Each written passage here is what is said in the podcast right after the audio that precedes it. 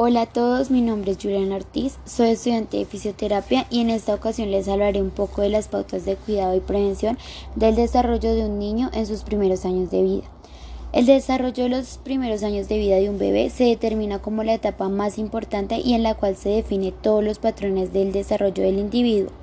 Por ello, es importante estar en una constante evaluación con el bebé para evidenciar si su desarrollo se está tornando normal o anormal y desde allí tomar diferentes medidas de prevención y regulación según la evaluación. Es importante que los cuidadores de los niños conozcan las habilidades de un niño normal, los factores de riesgo que pueden contribuir a alterar el desarrollo y sepa reconocer los comportamientos que puedan sugerir la existencia de algún problema.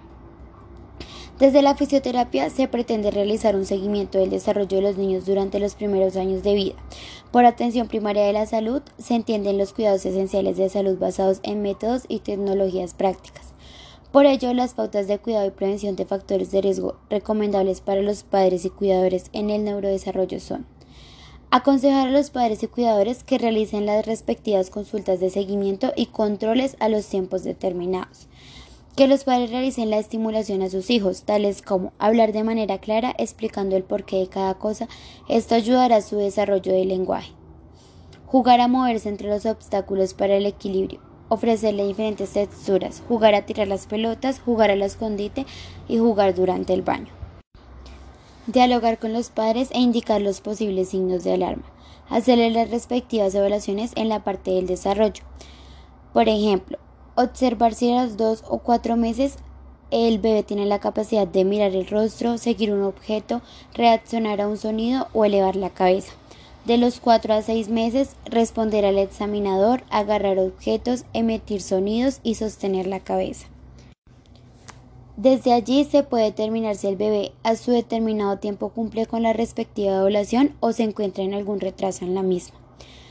Otra de las de los cuidados es estar atentos a los factores de riesgo, asesorarse de los respectivos reflejos del bebé y evaluarlos. Desde allí se puede determinar si el bebé si su desarrollo motor está en normalidad o está determinando las características para diferentes patologías que involucren de manera negativa su área motora. Teniendo en cuenta todas estas prevenciones y cuidados, se puede determinar en qué clasificación se encuentra el desarrollo del bebé, el cual se clasifica en tres, el desarrollo típico y atípico y no normal. El desarrollo típico es el también llamado normal, ese es el desarrollo esperado, el que sabemos que debe ocurrir en los plazos conocidos.